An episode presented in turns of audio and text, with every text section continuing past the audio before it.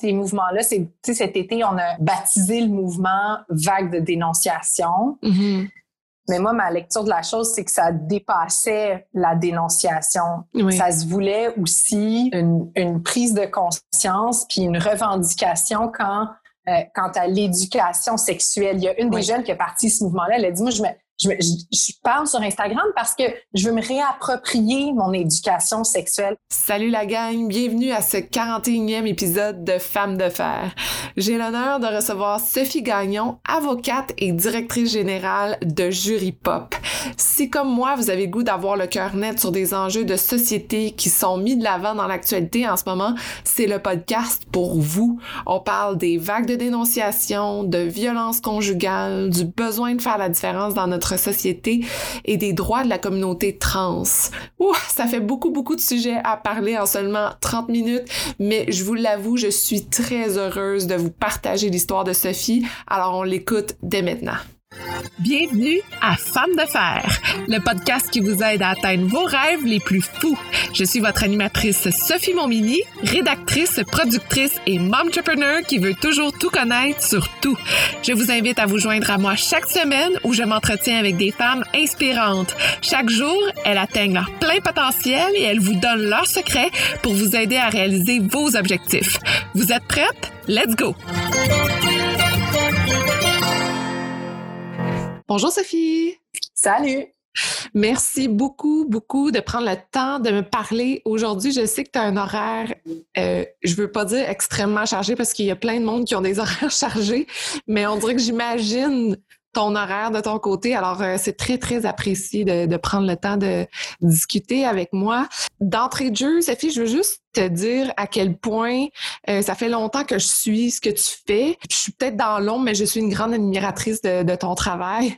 Alors, c'est trop gentil, merci. Donc, je suis très contente de, de, pouvoir te parler. Et justement, pour ceux qui ne te connaissent pas, Sophie, peut-être juste te présenter, me dire un peu qu'est-ce que qu'est-ce que tu fais. Ben alors voilà, Sophie Gagnon, je suis avocate de formation.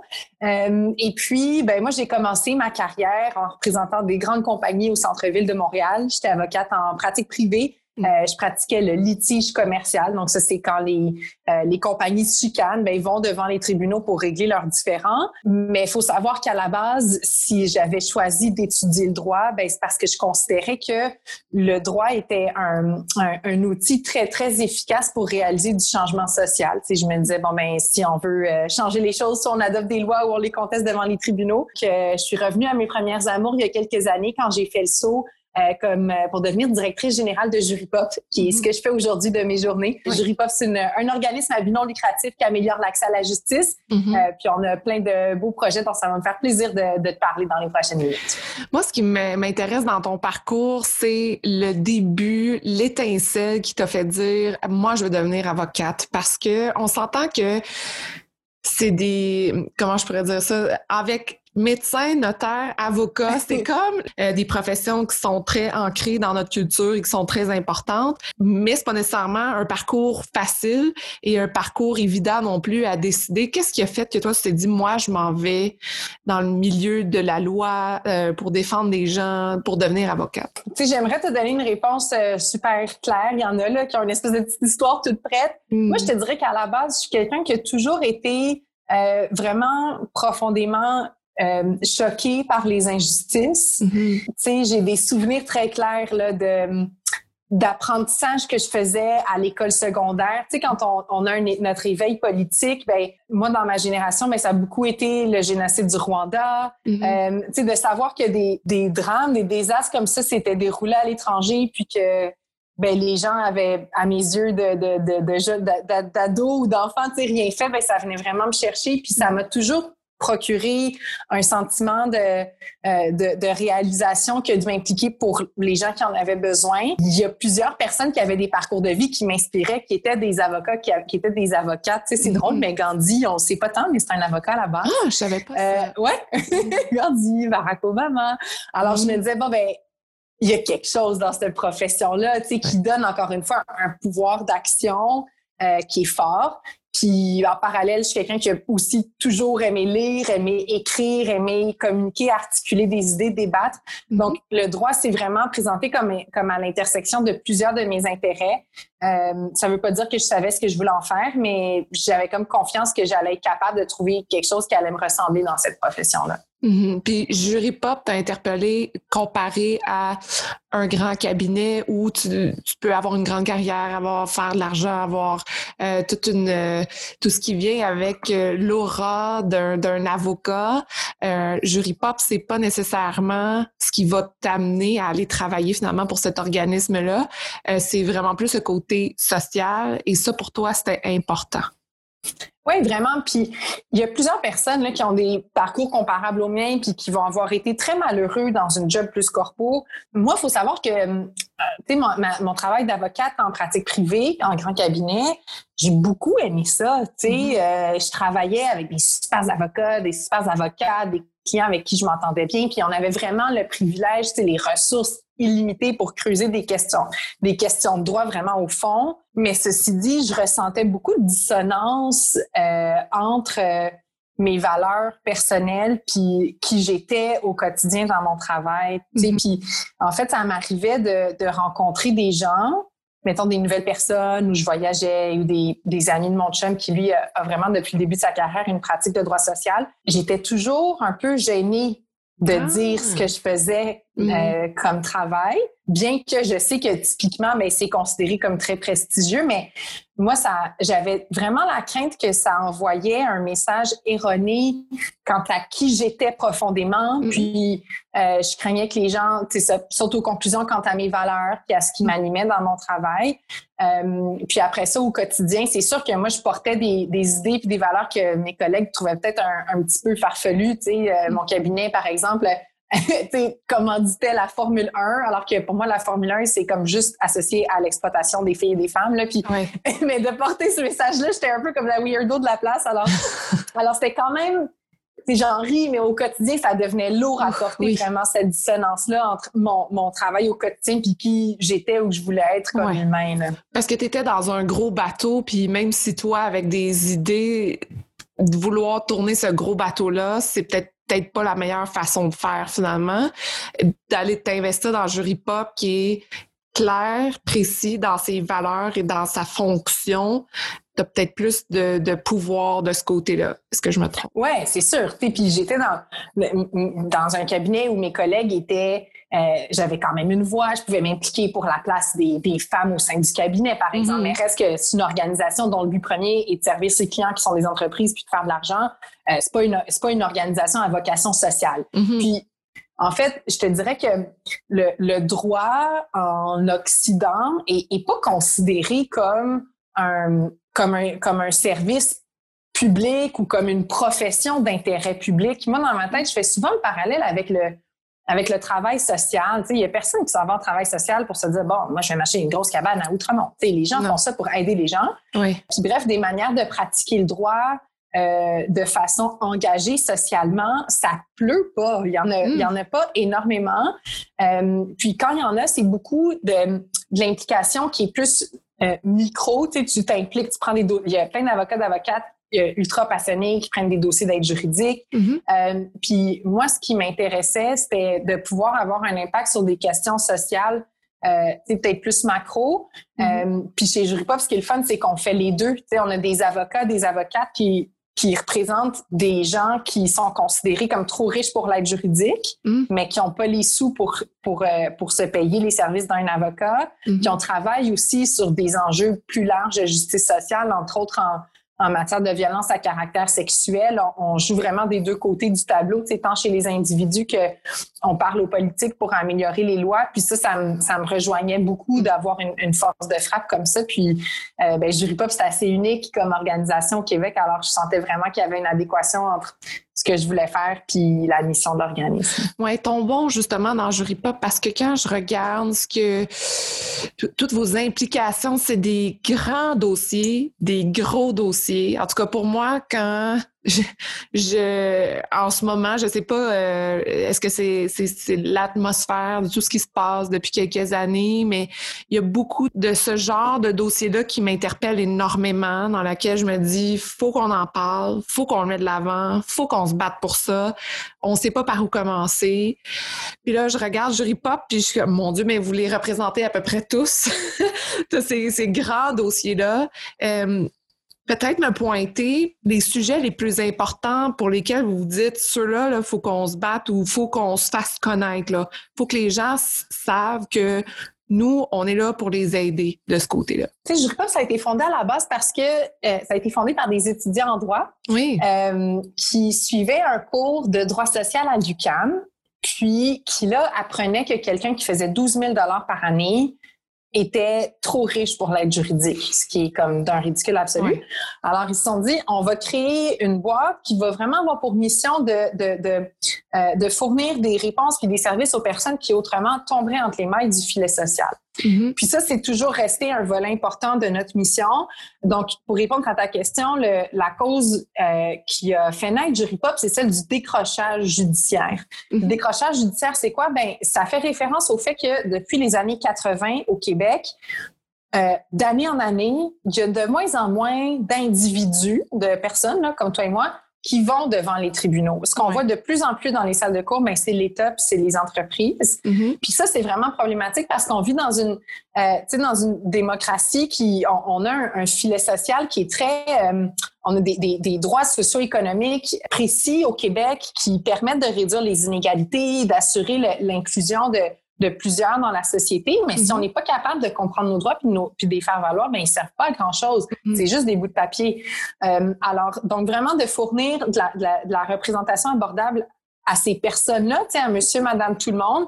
Euh, ça, c'est une cause qui nous est très importante puis dont on parle peu. Oui. Est-ce que c'est euh, parce que les gens lancent la serviette peut-être et disent « oh, est-ce que je vais perdre mon temps là-dedans? Est-ce que je, veux-tu vraiment aller plus loin? Est-ce que ça vaut la peine que, entre guillemets, je chialer pour avoir euh, justice? C'est parce que l'État s'est désengagé de l'aide juridique. Tu sais, quand je te parle des années 80, c'est à partir de ce moment-là qu'il y a eu de moins en moins d'investissements euh, quand on parle aux, avocats, euh, les vieux de la vieille, là, mm. euh, eux, des partis, on appelle ça des partis qui se représentent seuls. Fait que ça, c'est des gens qui, vont devant les tribunaux sans avocat, sans avocate. Mm-hmm. Ça, c'est un phénomène aussi qui est en croissance dans les il y, a, il, y a, 30 ans, ça n'existait pas. Là. Même des gens, il y avait toujours, ils trouvaient des avocats pour les représenter parce que mm-hmm. l'aide juridique avait un, un carré de sable plus important. Mm-hmm. Puis aussi parce que euh, les dossiers étaient moins complexes. Je te dirais qu'aujourd'hui, ça, c'est euh, des dossiers qui avant pouvaient se régler en une demi-journée de procès, là, ça va prendre deux jours de procès. Fait que les mm. coûts sont vraiment de plus en plus importants. Mm. Puis ça, c'est un euh, ouais, le Canada, on n'est pas vraiment euh, on n'est pas dans une position très enviable pour mm. ça. Fait que ça, c'est sûr que c'est un dossier très important de jury pop. Puis euh, on s'intéresse aussi aux enjeux qui frappent des populations qui sont euh, marginalisées. Oui. puis des populations avec qui on travaille depuis très longtemps, mais c'est les personnes âgées ça fait presque dix ans qu'on a un projet qui s'appelle la Caravane 360 pour les aînés. Euh, puis on fait le tour du Québec. On est allé dans, de mémoire, là, toutes les régions administratives. On a rencontré des milliers de personnes âgées. C'est un partenariat, c'est un projet qu'on fait avec, euh, avec la Chambre des notaires. Puis alors, on rencontre les personnes âgées puis on leur explique c'est quoi les outils que, que le droit leur offre pour protéger, c'est pas juste le testament, mais pour protéger leur, leur santé, leur volonté, leur autonomie. Mm-hmm. Euh, tu sais, on, on, essaie vraiment d'éviter les chicanes quant aux, décisions qui concernent la santé, le soin des personnes âgées. Puis, euh, dans les dernières années, évidemment, on, s'est beaucoup impliqué dans le dossier des violences à caractère sexuel aussi depuis, entre autres, le mouvement Moi aussi. Oui, parce que ce mouvement-là euh, veut, veut pas déclencher, euh, ça a été boule de neige, parce que mm-hmm. plus c'est mis de l'avant, plus d'autres gens l'entendent et se disent, ben moi aussi, moi aussi, moi aussi, moi aussi, puis là, ça l'arrête plus. Comme on a pu le voir, on a on l'a revu encore dernièrement, euh, beaucoup au niveau des médias sociaux. Euh, tu sais, même moi, ça m'a énormément impacté. C'est des choses qui sont extrêmement cachées, qui restent, euh, chacun a ses secrets. Puis là, tout d'un coup, on dirait que les gens ne savent plus quoi en faire, donc tout sort et ça explose. Quand on se retrouve face à ce genre de mouvement-là, parce que moi, bon, je veux pas me dire influenceur, mais disons que j'ai une plateforme qui a fait que plusieurs personnes se sont retournées vers moi ou attendaient à ce que je dénonce des choses, ou que je mette des trucs de l'avant. Quand on se retrouve devant des mouvements comme ça, c'est quoi nos options? Parce que sincèrement, moi, j'étais un peu perdue. Parce que je suis comme, oui, je veux dénoncer. Oui, je veux montrer que je suis pas contente, que j'ai de la colère. Je veux faire changer les choses. Je veux faire bouger les choses. Mais de l'autre côté, c'est quoi mes options? Mm. Est-ce que c'est se tourner vers quelque chose comme Jury Pop qui va m'amener, moi, ou la personne qui a été victime, un règlement, euh, une structure, ou c'est de se dire, OK, allons-y, on se fait un mouvement de masse, puis tout le monde s'entraide? C'est très difficile de choisir entre les deux où est-ce qu'il faut choisir? C'était mon questionnement dans le dernier mouvement, entre autres. Oui, c'est vraiment une bonne question. Puis je pense qu'il n'y a, pas de, a pas de réponse simple à ça. Puis mm-hmm. ma réponse rapide, euh, ce serait de dire, ben c'est les deux. Parce mm. que si on veut faire du changement social, à la base, ces mouvements-là, c'est cet été, on a baptisé le mouvement vague de dénonciation. Mm-hmm. Mais moi, ma lecture de la chose, c'est que ça dépassait la dénonciation. Ça se voulait aussi une, prise de conscience puis une revendication quand, euh, quant à l'éducation sexuelle. Il y a une des jeunes qui a parti ce mouvement-là. Elle a dit, moi, je, me, je, parle sur Instagram parce que je veux me réapproprier mon éducation sexuelle. On m'a jamais parlé de consentement. on m'a jamais dit à quoi ça ressemble du sexe qui est le fun puis qui est agréable entre les deux ou trois personnes impliquées, tu sais. Puis ça, ça prend. C'est pas dans les palais de justice que cette partie-là, elle va se gagner, tu sais. Elle va se gagner en, vraiment en, effectuant un changement de mentalité, un changement de culture.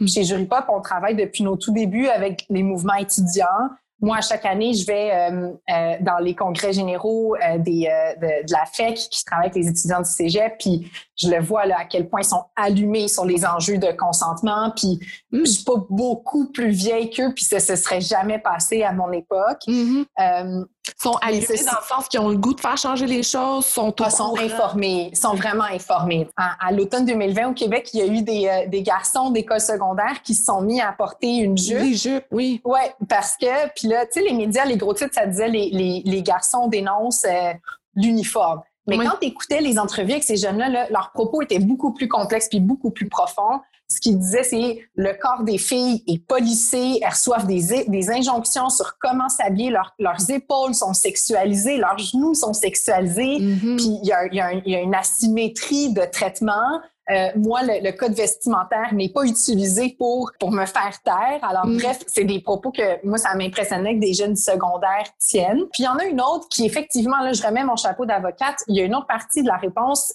qui se passe si c'est pas dans le système de justice, ben du moins dans l'arène juridique. C'est la complexité de tout ça qui nous a donné envie de, de sauter sur cette arène-là chez Juripop parce que en 2017, quand il y a eu quand le mouvement, moi aussi, a, atteint le Québec, euh, c'était suite aux, articles concernant Gilbert Rozon puis Éric Salvaille. Ben, le lendemain de tout ça, il y a une des personnes euh, qui est victime de Gilbert Rozon qui a laissé un, message vocal chez Jury Pop, puis elle se disait bon ben là j'ai parlé aux journalistes, mais qu'est-ce qui se passe après, tu sais, dans quoi mm-hmm. est-ce que je m'embarque, puis si j'ai des droits à faire valoir, ben comment je m'y prends, puis par ailleurs, c'est lesquels ces droits-là? Dès le début, nous, on a commencé à travailler avec ce groupe de femmes-là qui, qui depuis est, est désormais connu comme étant les courageuses. Puis une chose qui vraiment nous a sauté au visage, c'est, tu sais, quand on s'assoit puis qu'on cherche sur Google là, agression sexuelle, recours, on va avoir des résultats de recherche qui proviennent de la France, de la Suisse, des trucs qui sont plus à jour. Euh, c'est vraiment, vraiment compliqué puis lourd pour les personnes victimes et les survivantes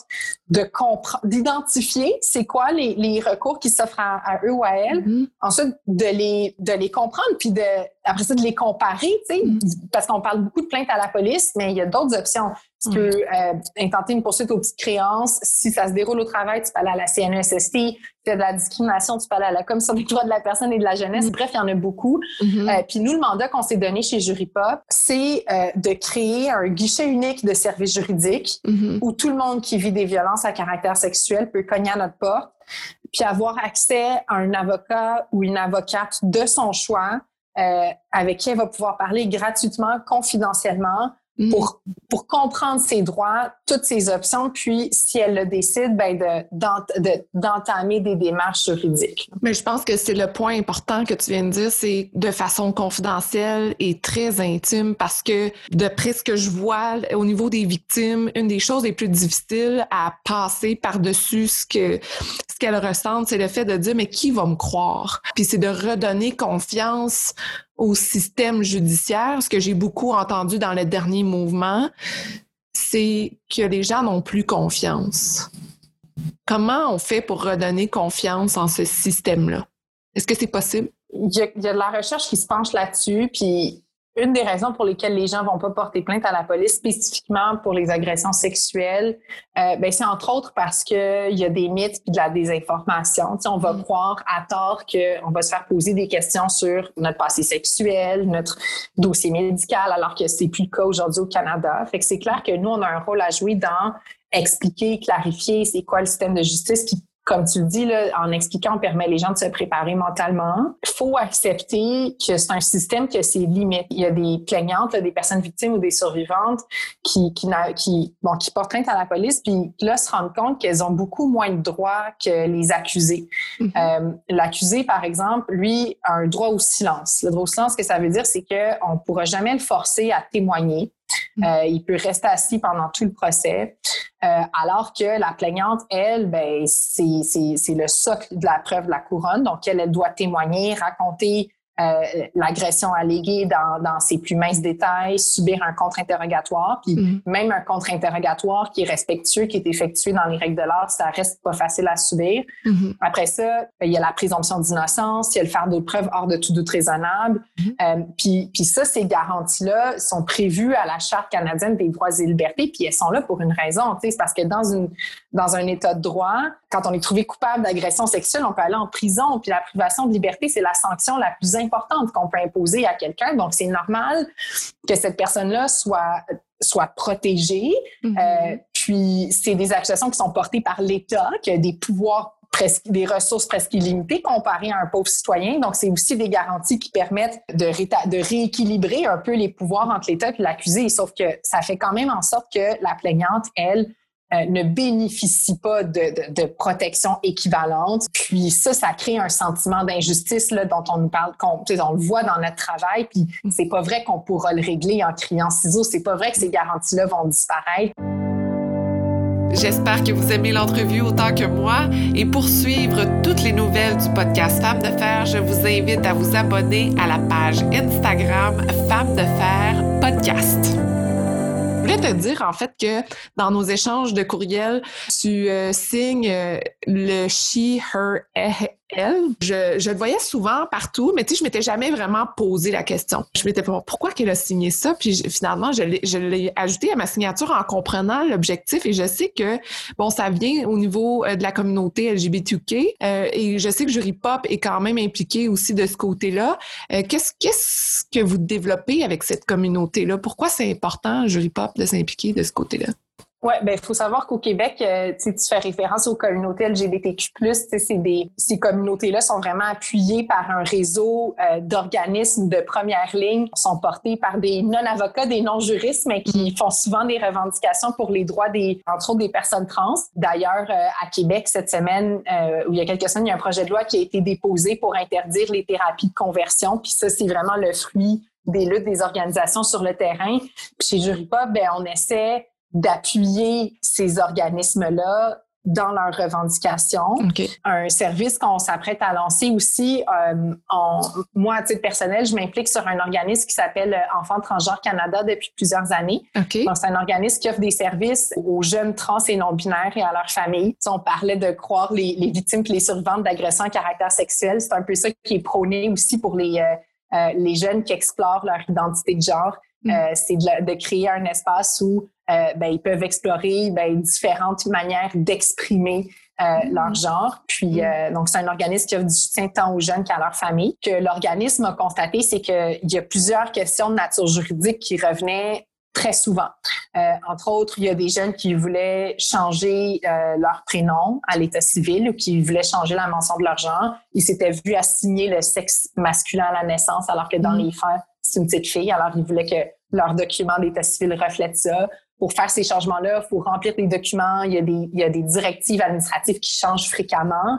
Mm. Euh, puis après ça, c'est des jeunes qui vont subir leur lot de discrimination dans leur relation avec l'école, quand ils essaient de s'inscrire à des équipes sportives, quand ils ont des, des interactions dans le système de santé. Mm-hmm. euh, ça fait en sorte que, ben, ça fait en sorte que les intervenants sur le terrain, dont le travail, c'est justement de fournir une, un service de première ligne, ben, ils n'ont pas de formation en droit, mais ils sont comme forcés par la bande de, de fournir de l'information juridique. Puis, Donc, on s'est dit, jury pop, nous, on pourrait utiliser nos connaissances d'avocats, d'avocates pour euh, pour aller aider les, les, les, jeunes trans et les non-binaires à, à, comprendre leurs droits puis à les faire valoir. Mm. Donc, on a travaillé en partenariat avec l'organisme Enfants Transgenres Canada, euh, qui a donné une trentaine d'heures de formation là, à deux de mes avocates qui travaillent sur ce projet-là. Puis, euh, depuis quelques semaines, là, on a commencé, euh, on, on, aime toujours se lancer nos projets en petites étapes, là, puis on a commencé à, à offrir des conseils juridiques aux jeunes trans non-binaires et à leur famille. Ah, c'est beau, je trouve, d'entendre ça parce qu'il y a quelques années, on se serait parlé puis jamais on aurait pu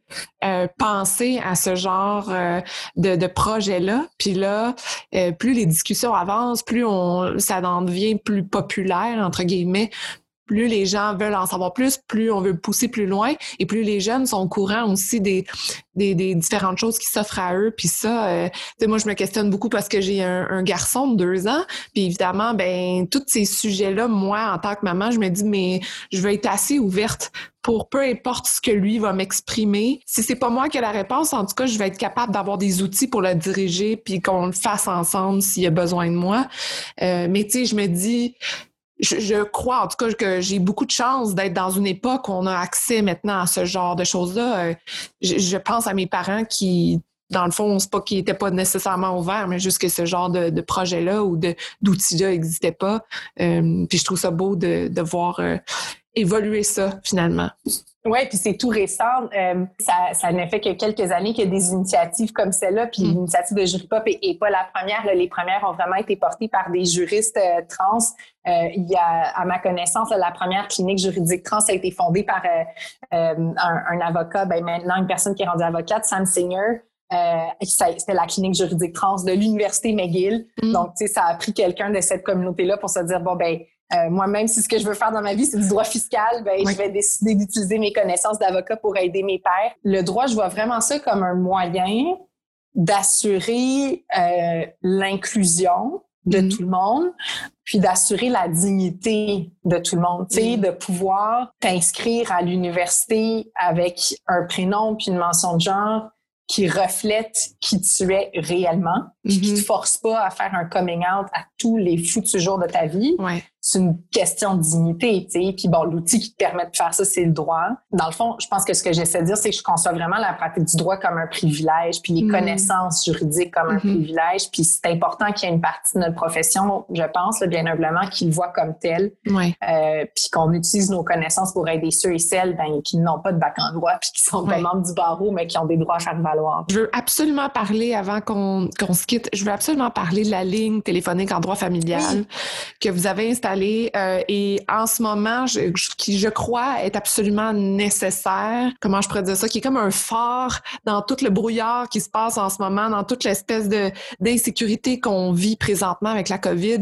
Euh, puis je, je, fais un parallèle au fait que euh, au début de la crise, j'ai parlé avec la présidente du Y des femmes, Mélanie Tivierge, et elle m'expliquait, elle me disait, ça va nous amener plusieurs années de, difficultés, de problèmes au niveau, bon, pour les femmes, entre autres, on sait pas, c'est la pointe de l'iceberg, on sait pas ce qui s'en vient. Et j'ai l'impression que pour la, la ligne téléphonique, d'un côté, peut être un support à, tout ce qui s'en vient, la lourdeur de tout ce que les gens vivent chez eux à la maison, la détresse, euh, les questionnements aussi. Bref, je veux juste que tu me parles un peu de l'importance de cette ligne-là sur ton sur le site. Oui, ça me fait vraiment plaisir que tu amènes ce, sujet-là sur la table. Puis ça, c'est un service euh, qui a été lancé, là, les mesures de confinement ont été annoncées quoi, le 12 ou le 13 mars. Puis mhm. très rapidement, dans les médias, on, a rapporté l'impact que ça avait euh, sur les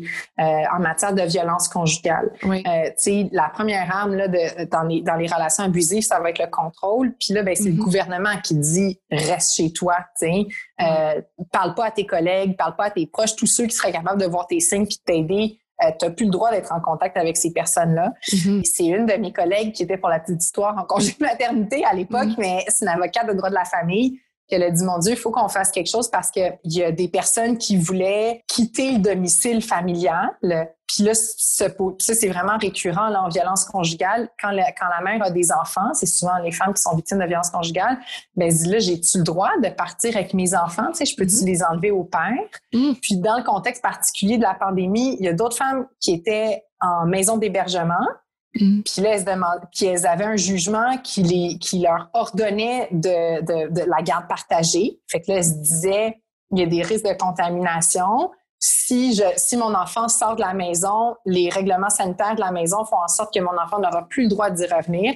Donc, il y avait vraiment au début de la pandémie beaucoup, beaucoup de questions sur euh, l'impact des règles sanitaires sur le respect des ordonnances rendues en droit de la famille. Fait qu'on a lancé début avril, vraiment deux semaines après le début du confinement, une ligne d'assistance en droit de la famille pour les victimes de violences conjugales. Mm-hmm. Donc, on a des avocates spécialisées en droit de la famille et en violence conjugale euh, qui répondent gratuitement, confidentiellement euh, aux questions, tant des personnes qui sont victimes de violences conjugales que de leurs proches ou des intervenants qui les accompagnent. Mm. Puis on s'est rendu compte, en fait, on, on aime bien ça, les données, les statistiques, puis on prenait des on a des, des mots-clés qui nous permettaient d'analyser le contenu des appels.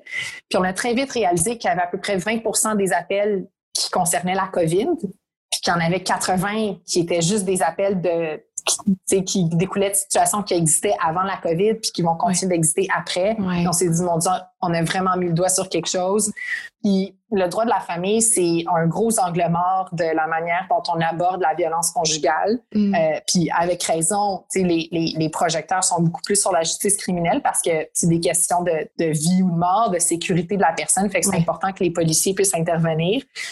Mais il y a quand même, ça arrive dans des dossiers où il y a des, des, des, interdits de contact aux, aux criminels, mm. mais que là, il y a un juge en droit de la famille qui ordonne la garde partagée. Fait que nous, on, on essaie vraiment de, jouer un rôle pour assurer un meilleur arrimage entre la réalité de la violence conjugale, les décisions rendues aux criminels, puis ce qui peut être fait en droit de la famille. Qui gère tout ça? Est-ce que c'est toi qui réponds au téléphone? non, mon Dieu, je suis pas assez bonne pour ça. Non, c'est euh, ah, donc chez Jury Pop, on est une équipe d'une trentaine de personnes. Ok. Euh, et, et, puis cette ligne-là, c'est euh, ma collègue Jade qui répond au quotidien, qui assure le front.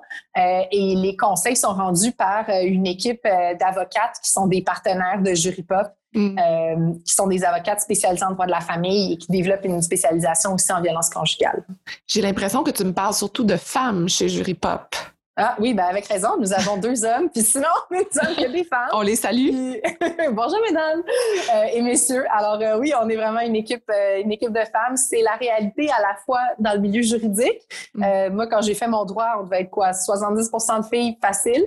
Mm. Euh, puis dans le milieu communautaire, ben, euh, tu sais, euh, ça aussi là, c'est sur, c'est surreprésenté par par les femmes. Alors ça se reflète chez Jury Pop aussi. Ouais. Est-ce que tu sens que tu fais une différence?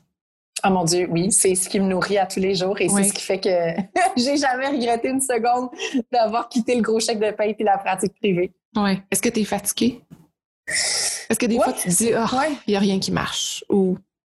Ah, ça, non, par contre. Ça, je me dis jamais qu'il n'y a rien qui marche parce que c'est comme trop, tu sais, juste ça, là, on se dit ça appelle par jour sur notre ligne de, en violence conjugale. C'est, l'impact est vraiment évident. Oui. Ceci dit, c'est sûr que c'est difficile, euh, surtout en, en, ben, dans le milieu communautaire en général, dans l'accès à la justice, il y a une insuffisance de financement qui est structurelle. Puis ça fait en sorte qu'on a plein d'idées, puis on a plein de capacités, puis on n'est pas capable de on est rarement capable d'amener nos projets là où on voudrait qu'ils mm. aillent euh, par faute de ressources. On est toute une équipe de personnes qui croient vraiment beaucoup à la cause, puis qui ont un, dont le travail a un impact évident. Donc le défi personnel puis organisationnel, c'est de se donner le droit de décrocher. Puis ça, c'est tough. Ça, c'est vraiment dur. Comment tu fais pour décrocher? Ah, mon Dieu, je pense que c'est le travail d'une vie. Euh, j'aime vraiment beaucoup la course à pied. Ça m'aide d'aller courir. je décroche. Euh, puis sinon, mais tu sais, c'est de se rappeler, je le vois, là, mais c'est de se rappeler que si on prend pas soin d'abord de soi-même, mm-hmm. on pourra pas aider les autres. J'ai une de mes collègues, elle, utilise une métaphore très juste, c'est celle de de mettre son, sa patente, son masque dans un avion avant d'aider les autres, ben, c'est un peu la même chose. Fait que c'est sûr qu'il faut qu'on qu'on s'assure qu'on prenne qu'on prenne soin de nous-mêmes d'abord et mm. avant tout, mais c'est c'est ça, c'est pas toujours c'est pas toujours facile. Oui, parce que tu as toujours l'impression qu'il y a toujours quelque chose de nouveau qu'il faut euh, gérer, puis euh, une vie de plus à sauver, une vie de plus à Oui, on pourrait travailler 24 heures sur 24, 7 jours sur 7, puis c'est pas pour mm. rien que c'est important de le nommer. Il y a une personne sur cinq qui vit de, de l'épuisement professionnel, puis c'est à mm-hmm. cause des choses dont on dont on parle. OK, mais qu'est-ce qu'on peut faire pour t'aider là? Si les gens nous écoutent et se disent OK, moi je veux je veux m'investir ou je veux donner de l'argent, je veux qu'est-ce qu'on peut faire? Ben, c'est sûr que c'est ça, je ris pas pour n'importe quel OBNL, des dons, ça aide toujours. Euh, mais moi, ce qui, puis on est chanceux, là, puis euh, comme une entrevue comme aujourd'hui, mais de, de dire merci, peut-être aux, personnes qui aident, ça fait toujours du bien de, mm. de, se le faire dire. Puis je pense que tout le monde a la capacité d'aider. Moi, je, trouve que chez Jury Pop, on est vraiment chanceux, chanceuse parce que à chaque fois qu'on a besoin d'une expertise à l'externe, on trouve toujours des gens pour nous dire oui, euh, puis mm. pour nous donner un coup de main. Fait que j'ai peut-être envie de dire, tu la prochaine fois que quelqu'un vous demande de l'aide, si vous êtes capable dans le respect de vos limites, il faut aussi que je prêche pour ma paroisse, mm. ben, de dire oui, ça, ça peut vraiment faire une différence. Des fois, l'aide, ça passe pas toujours par l'argent ça passe par le temps ou les connaissances. Ça, c'est vraiment précieux. En terminant, je veux savoir qu'est-ce que ça veut dire pour toi, femme de fer? C'est drôle parce que ça me faisait vraiment penser à Margaret Thatcher. C'est comme pas un bon parallèle. Oui, oui, oui, mais vas-y quand même. mais euh, moi, autour de moi, j'ai eu le, privilège d'aller dans une école de filles au secondaire. C'est que moi, mm-hmm. l'espèce de stéréotype, la petite fille cute, faible, douce, là, ça rejoint vraiment pas ce que je connais. je trouve que les filles, les femmes, puis là, on en voit plus dans les, dans, dans les, les séries télé, les films, mais les amitiés entre femmes, là, c'est, il y a beaucoup, beaucoup de force là-dedans. Fait que je pense que ça évoque ça pour moi, la, la force. Puis mm. ça, ça rejoint ce que moi je connais euh, dans ma famille puis dans mes, mm. dans mes, dans mes cercles. Est-ce qu'il y a des projets que tu veux développer prochainement? Ça fait quelques années que Québec promet de réformer le droit de la famille. Donc, il euh, faut savoir que le Québec, on est doté d'un des droits de la famille les plus archaïques dans tout l'Occident. Le droit de la famille n'a pas vécu de, de, réforme en substance depuis les années 80. Fait que ça, c'était comme en plus un modèle basé sur les réalités familiales des années 60-70. Aujourd'hui, là, tout ce qui est la, la, la, parentalité à plus que deux parents, notre droit, il comprend pas ce pantoute. Euh, les, la, la, gestation pour autrui, euh, on, les, conjoints de fait. Notre code mm. civil vraiment n'est pas adapté à ces nouvelles réalités-là. C'est un droit qui va être appelé à être réformé euh, sous peu. la CAC s'est vraiment engagé, le gouvernement s'est engagé à le faire. Euh, puis je pense que c'est un, c'est des changements qui vont toucher tout le monde au Québec. Puis euh, particulièrement les, les femmes, c'est souvent celles qui sont rendues le plus vulnérables quand elles sont pas mariées. Moi, j'aimerais bien ça que Jury Pop, on puisse jouer un rôle pour accompagner les personnes encore une fois à comprendre leurs droits puis à, à pas tomber entre les mailles de de cette réforme-là, de ce nouveau système-là. La meilleure façon pour te contacter? Écoute, moi, j'ai comme abandonné l'idée d'avoir une vie privée. Là. Je pense que toi, tu m'as écrit sur Instagram. Bon, ça m'a pris un petit 48 heures à répondre, mais on peut toujours m'écrire là, sur Facebook. Au grand désarroi de mon amoureux, ben, euh, je réponds. Oui. Euh, sinon, on, te retrouve aussi, ben pas toi, mais bref, on va voir tout ce que vous faites de votre côté avec l'équipe de Jury Pop sur le site web. Sur notre site web, on est super actifs sur les réseaux sociaux aussi, Facebook, Instagram. Suivez-nous, puis on partage aussi de l'information juridique. C'est une autre manière de réaliser la mission. Bon, génial. Lâchez pas. Merci beaucoup de faire tout ce que vous faites. C'est super, super apprécié. Puis ben, merci beaucoup d'avoir pris le temps de me parler aujourd'hui, Sophie. C'est très Ça me fait plaisir. Merci d'avoir pensé à moi. Merci d'avoir été à l'écoute. J'espère que vous êtes incroyablement inspirés pour vos projets. Si ça vous intéresse de garder contact, rendez-vous sur Instagram sur le compte de Femmes de Fer ou abonnez-vous à l'infolettre. Et si vous aimez l'épisode, vous pouvez laisser un commentaire. C'est ce qui me motive à trouver les meilleures femmes de fer pour vous. Et je vous dis à la prochaine.